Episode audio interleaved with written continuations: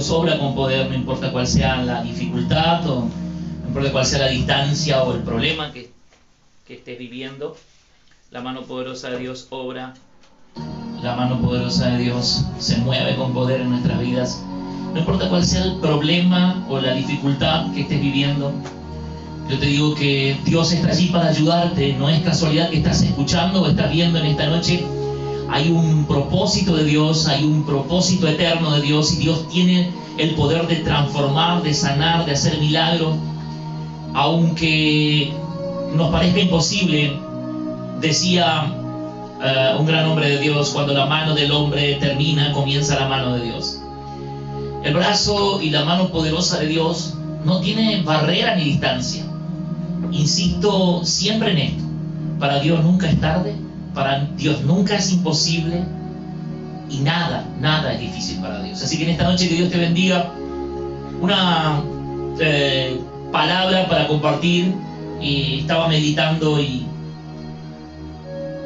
quiero hablar de las aguas, de tormentas y de dificultades y de las aguas amargas que nos toca vivir en la vida. Yo recuerdo varias. Sé que recordarás varias dificultades que te tocó vivir en la vida. Son muchas las aflicciones del justo, pero dice la Biblia, de todas la librará el Señor. En la vida nos toca vivir distintas situaciones. ¿Quién dijo que la vida es fácil? Las mismas situaciones, dice la palabra, le suceden tanto al impío como al justo.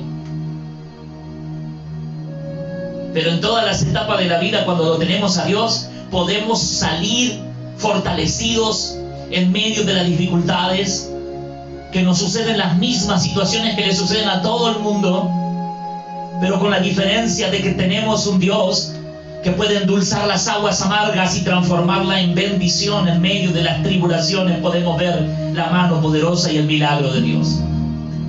Para hablar de esta palabra tengo muchas, muchas, pero voy a mm, elegir una palabra en el libro de Éxodo, en el capítulo 15, en el versículo 22, el pueblo de Israel llegó a un lugar luego de que estaban atravesando el desierto.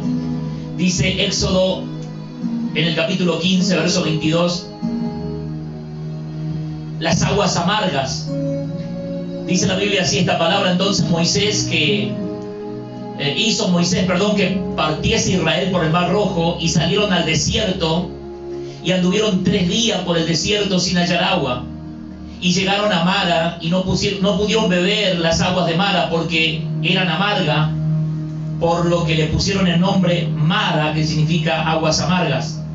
Entonces el pueblo murmuró contra Moisés y le dijo, ¿qué vamos a beber ahora? Moisés clamó a Dios y Jehová le mostró un árbol y lo echó en las aguas y las aguas se endulzaron y allí Dios le dio estatutos y ordenanza. Y allí Dios los probó. Qué tremendo, qué, milagro, qué, qué grande es Dios cuando podemos ver la situación en medio del desierto. En la vida tenemos desiertos que cruzar. La vida no es fácil. Los desiertos que nos toca cruzar en la vida. Y no se trata de tener dinero o no se trata de tener títulos y honores los desiertos de la vida le suceden las mismas situaciones, tanto al impío como al justo, y tanto al, al grande como al pequeño, como los desiertos espirituales, los desiertos donde cuando pasamos el desierto no encontramos salida, no encontramos solución al problema que vivimos. Quizás estás pasando una situación difícil, quizás estás viviendo una situación de desierto. Todos los amigos no están, todos los familiares no están, el dinero no está, el trabajo no está, porque los problemas se ponen de acuerdo y vienen todos juntos. Los desiertos de la vida. Los desiertos en la vida le suceden muchas veces. ¿Cuántas situaciones nos suceden en la vida? Cuando atravesamos el desierto realmente necesitamos necesitamos que alguien nos ayude. La Biblia dice que fueron y llegaron después de dar vuelta en el desierto, después de estar tres días en un desierto muy, pero muy fuerte. Llegaron a un lugar donde encontraron agua, pero las aguas eran amargas. Las aguas amargas de Mara. Yo creo que en este tiempo las aguas de amargura, cuántas aguas amargas están atravesando las personas que, que no encuentran solución al problema, el problema económico. En este tiempo, luego de esta pandemia, el mundo está pasando por las aguas amargas. Aguas de amargura, aguas de dificultades, aguas de dolor, aguas de, de tristeza que no nos queda otra que esperar. Y yo creo que este es el tiempo de entender que aunque estemos atravesando un momento de amargura, hay una salida para cambiar esta situación. Yo te traigo una noticia. En medio del desierto, en medio de las aguas amargas, en medio de la escasez, en medio de las dificultades, te tengo una buena noticia. Dios quiere cambiar esta situación. Dios tiene el poder para cambiar esta situación. Lo bueno que hizo Moisés, clamó a Dios. Lo primero que tenemos que hacer es pedir a Dios, buscar a Dios, en esta situación de pandemia, en esta situación de dificultad, en esta situación que nos toca vivir. Dios es el único que puede sacarnos en victoria. Dios es el único que puede levantarnos y sacarnos de la situación. Dios ha escuchado el clamor y vivimos un tiempo de misericordia. La palabra dice que Moisés clamó a Dios. Lo primero que hizo, clamó a Dios. Dios hizo algo grande. Le mostró un árbol. Y cuando estaba mostrándole el árbol, le dijo, córtalo y tíralo sobre las aguas de las aguas amargas. Ese árbol que fue cortado representa a Jesucristo el Señor. En el trono de Dios. La tercera persona de la, de la Trinidad. Génesis dice en el principio era Dios y el verbo era con Dios y el Espíritu de Dios se movía sobre la faz de las aguas.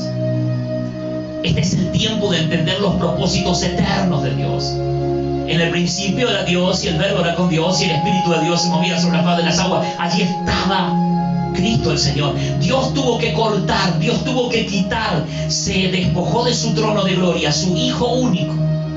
Y vino a la cruz del Calvario, vino a la tierra, creció entre los hombres ese árbol proféticamente representaba a Cristo. Ese árbol que fue cortado junto a las aguas amargas. Este mundo tenía predestinado la muerte. Este mundo tenía predestinado el pecado. La Biblia dice, por cuantos todos pecaron y están destituidos de la gloria de Dios. Justo no había uno solo. Nadie que pueda, pueda salvarse. Porque por el pecado estábamos condenados.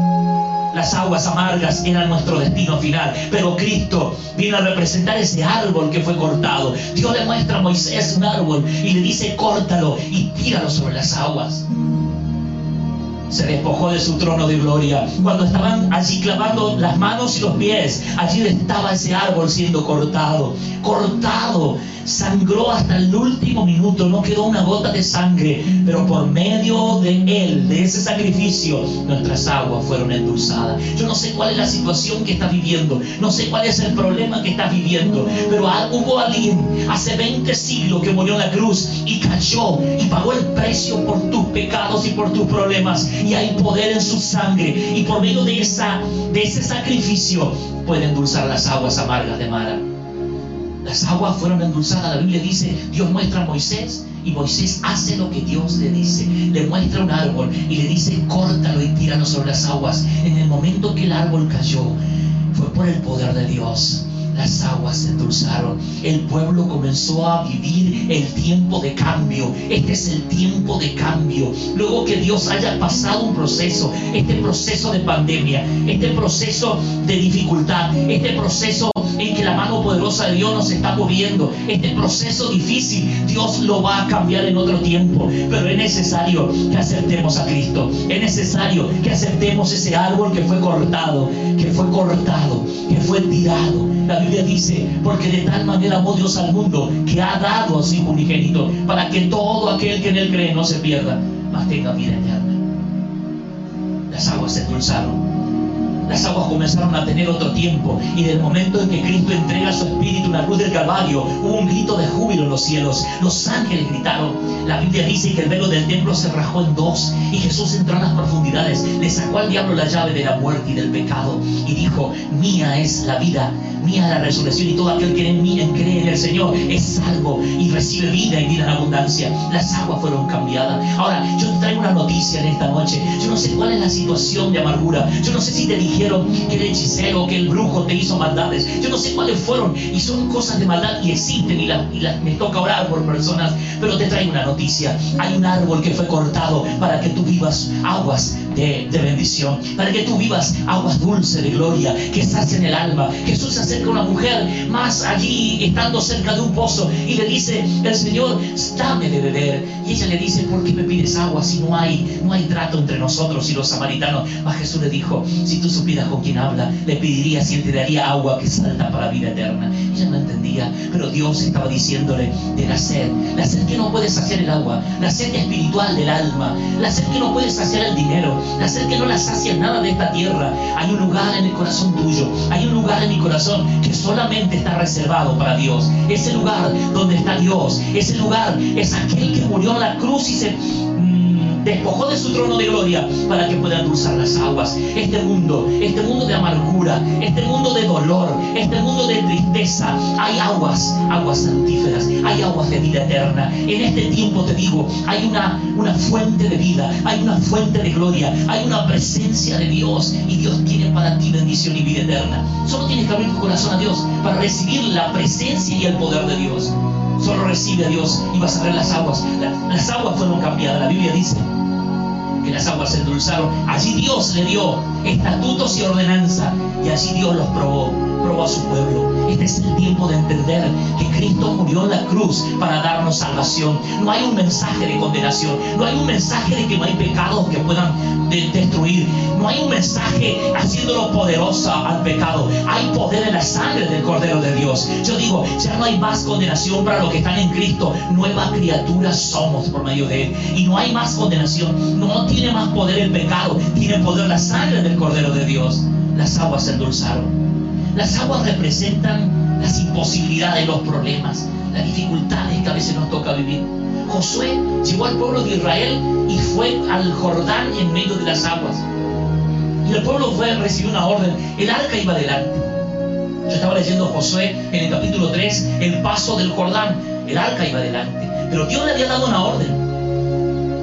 Que no se desprendan del arca. El arca estaba cruzando ese, ese, ese río tremendo y las aguas se abrieron en dos grandes murallas de agua. Pero dice la palabra que el arca no, pasó el río hasta que todo el pueblo hubo pasado, hasta que el último niño pasó, hasta que el último anciano pasó. Mira, hay una palabra profética. El arca representa lo de Dios, lo sublime. Hay Dios, hay un Dios poderoso en este momento que está obrando en tu vida. Hay un pacto, hay un momento de Dios preparado para vos. Esta es tu noche de salvación. Hay un tiempo glorioso en medio de esta pandemia, en medio de estas aguas amargas, en medio de este tremenda, de esta oscuridad y dolor allí va el arca, allí está Dios, representando Dios y el hombre, la presencia de Dios a través de Cristo. Pero Dios no se va a adelantar hasta que tú recibas su victoria, hasta que recibas bendición, hasta que recibas renovación. El arca no pasó a las aguas hasta que el pueblo hubo pasado. Ay, este es el tiempo. Mira, Dios se detiene en el camino para decirte, yo quiero ayudarte, yo quiero restaurarte, yo quiero sanarte, te dice Dios. No va a pasar hasta que tú no vengas. El arca no pasó el agua hasta que todo hubieron pasado. Hasta que el último anciano que caminaba lento pasó. Luego que pasó, pasó el arca y las aguas se cerraron. Josué había sido hombre de Dios y mostrando Dios a través de este joven Josué la gloria y la presencia de Dios. Las aguas que encontramos del Jordán también haciendo algo tremendo en la vida de un hombre. Dice la palabra en Segunda de Reyes, en el capítulo 5 de Segunda de Reyes, en el versículo 10 entonces Eliseo le envió un mensajero diciendo, ve y lávate siete veces en el Jordán y tu carne se te restaurará y serás limpio. Le había dicho a Namán. Y Namán se fue enojado diciendo, he aquí que yo decía para mí, saldrá él luego y estando en pie me invocará el nombre de Jehová y alzará su mano y tocará mi lugar y sanará mi lepra. No fue así como Dios lo hizo. Dios mandó por medio de, de Josué y allí están las aguas. Pero estas aguas iban a representar un cambio. Estas aguas iban a representar la victoria. No toda la maldad, no todo el dolor que viene, que viene para destruirnos, sino para hacer algo glorioso en nosotros. Este tiempo de dolor, este tiempo de pandemia ha madurado a la iglesia ha madurado el cristiano verdadero, donde tiene sus ojos puestos en Jesús. La Biblia dice, puestos los ojos en Jesús, el autor y el consumador de la fe. Corramos la carrera que tenemos por delante como buen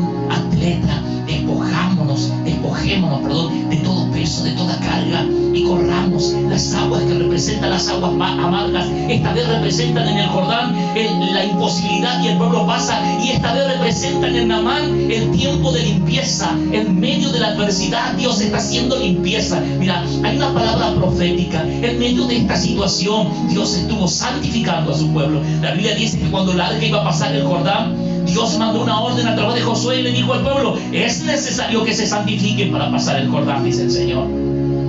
Y no se acerquen mucho al arca, ni se distancien, ni se acerquen, ni se distancien, sino que vayan conforme la orden de Dios. Este es el tiempo, es el tiempo de acercarnos a Dios, es el tiempo de santificarnos, es el tiempo de acercar a los nuestros a la presencia de Dios. Oramos por las personas que estuvieron pidiendo oración y haciendo sus pedidos por amigos, hermanos que están pasando situaciones difíciles. Te traigo, te traigo esta palabra. Dios endulzó las aguas amargas. Pero aquí en esta palabra también las aguas sanaron la lepra de Namán. La lepra representa el pecado. Este general del ejército mandó mensajeros a decir que quería ser sano el pueblo de Israel. El rey pensó que, que era un motivo para hacer guerra. Dijo, ¿cómo es posible este hombre este hombre me desafía a la guerra porque cómo es que quiere ser sano si tiene lepra. La lepra era la enfermedad más despreciable de aquellos tiempos. Pero Josué no miraba las, las cosas con sus ojos carnales, sino con los ojos de Dios. Josué le dijo de parte de Dios, dice Dios, que tu lepra va a ser sana, pero tienes que entrar las aguas del Jordán. Las aguas del Jordán representan humillación, las aguas del Jordán representan eres Dios y nosotros somos hombres, somos barro nada más. Las aguas del Jordán representan tiempo de rompimiento, iglesia. Las aguas del Jordán representan tiempo de lo sublime, tiempo de lo glorioso, tiempo de lo sobrenatural de Dios. Oh, qué tremenda presencia de Dios ahí en esta noche. Las aguas del Jordán no vinieron para destruirnos. Esta pandemia no vino a destruirnos, sino a hacernos más grande y poderoso en Dios para decir, mira cómo Dios nos ha guardado, nos ha hecho pasar las aguas. Aguas del Jordán representan muchas situaciones, amargura, dolor, tristeza, prueba. Dios los probó. Con Josué Dios los probó, pero con Namán Dios iba a, iba a limpiarlo. Necesitamos ser limpios de la lepra. El pecado es la lepra. ¿Cuál es el pecado que impide que nos acerquemos a Dios? El pecado de la avaricia, el pecado de la soberbia, el pecado de idolatría, el pecado de maldad, el pecado de lujuria, el pecado que nos impide acercarnos a Dios. ¿Cuál es el pecado que nos impide? Las aguas del Jordán tienen el poder de lavarnos. Representan la sangre del Cordero de Dios. Namán dijo, ¿acaso no hay ¿Acaso no puede decir una palabra y poner su mano sobre mí que yo sea sano? Pero la palabra dice que más adelante Él viene y desciende a las aguas del Jordán conforme al, pedido de Dios. Este general desciende con su uniforme una vez y sale, la segunda vez y vuelve a salir, la tercera vez y ya era un lodo sobre su ya no se podía distinguir sus estrellas. Pero quiero decirte algo, la séptima vez que él entró, se dio cuenta que su piel era como la de un niño y había sido sano de toda lepra. Necesitamos la gloria de Dios. Es el tiempo de lo sobrenatural. Es el tiempo de lo poderoso de Dios. Es el tiempo del fluir de la unción de Dios. Es el tiempo en que las aguas, las aguas poderosas de Dios comienzan a correr con poder y a tocar vidas y familias. En esta noche la unción de Dios como ríos de agua viva está llegando allí en tu casa, tu familia. Te dice Dios, quiero restaurarte, quiero sanarte, quiero hacer cosas grandes en medio de los tuyos. Te dice Dios, es el tiempo del crecimiento, es el tiempo del avance, es el tiempo de dejar atrás lo amargo, lo triste, lo doloroso, es el tiempo de probar aguas dulces. Ya no vas a sufrir más, ya no vas a llorar más, porque a pesar de las dudas y las luchas, Dios te va a dar un nuevo tiempo. Este es un nuevo tiempo de Dios, este es un nuevo comienzo de parte de Dios. Las aguas son endulzadas, te dice mujer, yo endulzo tus aguas y cambio la situación de amargura en una situación de victoria, en una situación de gloria, en una situación de avance conforme a lo de Dios avanza, conforme a lo de Dios crece, conforme a lo de Dios extiéndete, te dice Dios, conforme a lo de Dios cree, porque para el que cree todo es posible. Vamos, qué tremendos. Las aguas de Dios, las aguas de Dios que pueden hacer de lo insignificante algo glorioso. Esta noche hay una fuerte gloria de Dios. El Jordán representando en, en Amán limpieza y cambio, todo nuevo. El Jordán también representando en el pueblo de Israel las adversidades de las aguas. La Biblia dice en Salmo capítulo 32, el salmista ahí decía, por esto orará a ti todo santo en el tiempo en que pueda ser hallado. Ciertamente en la inundación de muchas aguas no llegarán a él. Tú eres mi refugio, me guardarás de la angustia, con cánticos de liberación me rodearás. Te haré entender y te enseñaré el camino que debes andar sobre ti. Fijaré mis ojos, dice el Señor. Por esto oraremos, por eso nos acercamos a Dios, porque ciertamente hay una promesa, la inundación de muchas aguas no llegarán a Él. ¿Cuántas aguas vinieron? ¿Cuántas dificultades vinieron? En estos más de 30 años de ministerio, vaya que pasó agua por el puente. Vaya que vinieron rocas. Vaya que vinieron tormentas. Parecían destruir. Pero en la más dura lucha, en la más dura dificultad, cuando uno de mis hijos perdía toda su fuerza motriz, cuando otra de mis hijas perdía su vista, cuando otra de mis hijas perdía allí la inundación de muchas aguas. Pero no, sujetamos a Dios. Le dijimos, Señor, sálvanos. Oramos a ti porque creemos en ti.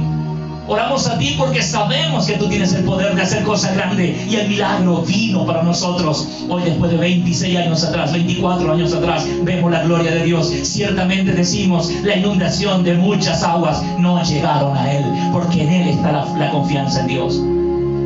Te haré entender y te enseñaré el camino que debes andar porque sobre ti fijaré mis ojos, dice el Señor. Dios quiere poner sus ojos sobre ti. Dios puso sus ojos sobre ti. Dios puso sus ojos sobre tu familia. No es el propósito del diablo que se va a hacer real en los tuyos, te digo. Se va a hacer lo de Dios. En el nombre de Jesús lo estoy declarando. No es el propósito de Satanás el que se va a hacer en tu casa, sino el propósito de Dios. Y el propósito de Dios es que viva. El propósito de Dios es que sea sana, que sea sano. El propósito de Dios fuerte es la gloria de Dios. En esta noche Dios está sanando, Dios está obrando, Dios está haciendo milagros, Dios está transformando. Hay vidas que están recibiendo restauración en este momento. Y te dice Dios, la inundación de muchas aguas no llegarán.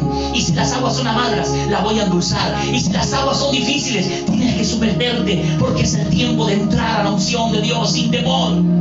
Por último, las aguas salutíferas.